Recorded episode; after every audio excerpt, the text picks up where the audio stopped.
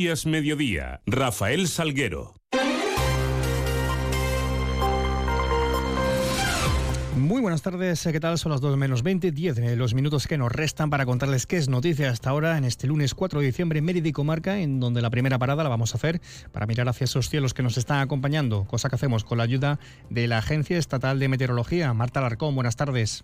Muy buenas tardes. En Extremadura tendremos cielo nuboso cubierto con temperaturas en ascenso, alcanzando 17 grados en Mérida, 16 en Badajoz o 14 en Cáceres y de cara a mañana seguiremos con intervalos de nubes bajas sin descartar precipitaciones débiles. La cota de nieve estará en torno a 1.000-1.200 metros. Las temperaturas descenderán quedándose en valores de 12 grados en Mérida, 10 en Badajoz y Cáceres y el viento será flojo de noroeste. Es una información de la Agencia Estatal de Meteorología. Nueve minutos para menos 10. Continuamos.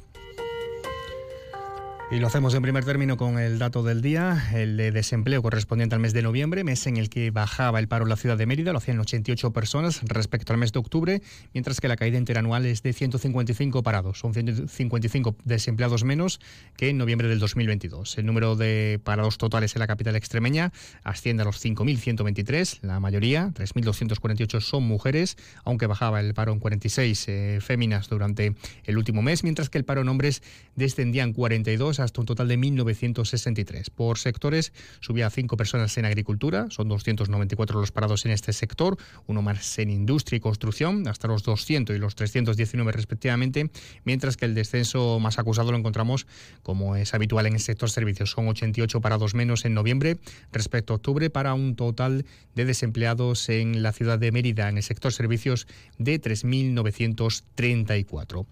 Todo ello en una semana donde nos adentramos en las celebraciones de la patrona de la ciudad, la mártir Santa Eulalia, cuyo día, ya saben, se conmemora el próximo domingo, 10 de diciembre. Inicio también va a ser, además, este año especial por el año jubilar eulaliense que se prolongará hasta el 10 de diciembre del 2024. Además, el lunes 11 será festivo en la capital extremeña, tanto por esta motivación como por la conmemoración del 30 aniversario de la declaración del yacimiento arqueológico de Mérida como patrimonio de la humanidad. Todo ello va a llegar con una importante programación de actividades eh, durante los próximos meses, como apuntaba el alcalde de Mérida, Antonio Rodríguez Osuna. Hemos hecho un gran esfuerzo, han hecho un gran trabajo las delegaciones y los técnicos para hacer una programación muy completa. Yo creo que va a ser, si sumamos la, programación de Navidad, eh, si sumamos la programación del año jubilar eulaliense y la programación que vamos a hacer con motivo del 30 aniversario, eh, vamos a tener un, un periodo, un mes de diciembre y enero, si me, si me apuran, completo. Más allá de las eh, procesiones eh, del sábado y el domingo, el acto más inmediato será el pregón de esta festividad, que correrá a cargo de Antonio Bellido Almeida. Será este próximo miércoles en la Basílica de Santa Eulalia a las 12 del mediodía. Posteriormente tocará la banda de música de la capital. También ya están a la venta los más de 5 millones de cupones de la ONCE con la imagen de Santa Eulalia para el sorteo del próximo 9 de diciembre. Fernando Iglesias es delegado de ONCE en Extremadura.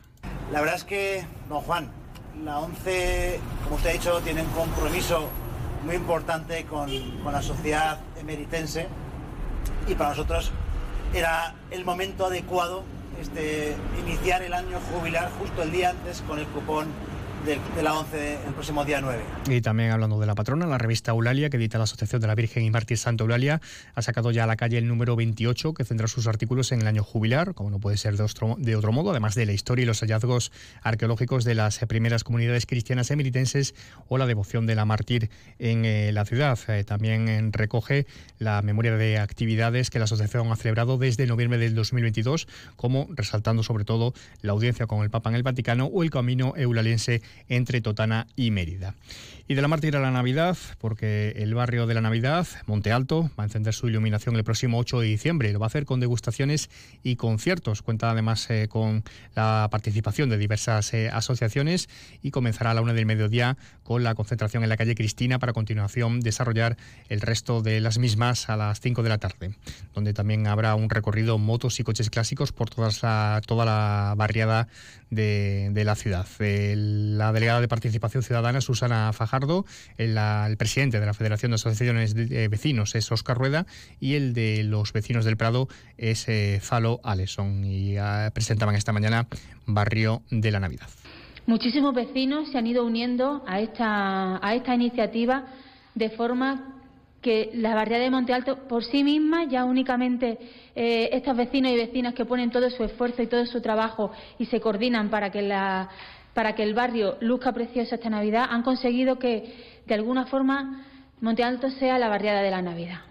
Eh, pues Monte Alto ya es el barrio de la Navidad oficialmente y quedará para la historia de, la, de nuestra ciudad. Y bueno, pues desde la Federación de Asociaciones de Vecinos y Vecinas queríamos reconocérselo de alguna manera.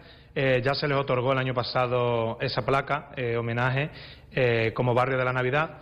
Y este año, pues desde la Federación queríamos hacer una inauguración por todo lo alto. Que... dar las gracias a Estema Custom, porque han sido los que han organizado junto a la Federación de Asociaciones de Vecinos y Vecinas esa quedada motera. Lo que en principio iba a ser solo un desfile va a ser una quedada en todas las reglas. Desde las 12 de la mañana se van a concentrar allí motos de la Asociación Estema Custom, del Club Vespa Emérita, será el 8 de diciembre, como decimos, eh, viernes. Y dentro de la programación de Navidad, también en marcha la del mercado navideño en el Parque López de Ayala, lo apuntaba el delegado Ángel Calle. Eso de lo que siempre hablamos, de la conciliación de las familias, no de las mujeres, de las familias, para que puedan tener esta posibilidad de que los chavales, las chavalas tengan un ocio constructivo, que sé que se han currado de una manera eh, muy intensa para que sean actividades interesantes, para que los niños y las niñas estén medianamente entretenido y los padres y las madres y las familias puedan hacer ese ejercicio de tranquilidad. Noticias en Onda Cero Mérida. Y de la mártir eh, pasamos al carnaval romano a través eh, de la Navidad. Y es que también conocemos ya el nombre del pregonero oficial del carnaval romano 2024. Se daba a conocer este fin de semana durante la gala de entrega de los premios Turuta de Oro. Se trata del cantautor gaditano Antoñito Molina, quien pregonará el carnaval romano el próximo 9 de febrero. Eh, soy vuestro Antoñito Molina y no os podéis imaginar la felicidad que me da contaros que, tengo la suerte de, de, ser el pregonero del carnaval romano de, mi, de mi Mérida querida del alma el próximo viernes de carnaval. Eh, súper ilusionado, súper feliz, súper responsabilidad bonita que la vida me, me ha dado para intentar con todo mi cariño, con todo el amor del mundo, hacer una noche y un día muy muy especial y inolvidable que, que, para mí lo va a ser. La plataforma del voluntariado de Mérida celebra hoy lunes diversas actividades con motivo del Día Internacional de las Personas con Discapacidad. En concreto, a partir de las cuatro y media de la tarde, en la Plaza de España eh, de Mérida, bajo el lema Somos iguales, somos diferentes, se instalará una mesa informativa, habrá diversas actividades y a las cinco y media tendrá lugar la lectura de un, eh, de un manifiesto. Además, les contamos también que el Centro Cultural Alcazaba acoge el próximo 14 de diciembre unas jornadas de prevención y atención primaria en salud eh, mental y sexual. La inscripción se puede eh, hacer a través del teléfono 609-009-903. La delegada de Servicios eh, Sociales es Catalina Larcón de salud mental y sexual que se celebrarán el próximo 14 de diciembre en el Centro Cultural Alcazaba, de 8 y media a 3 de la tarde.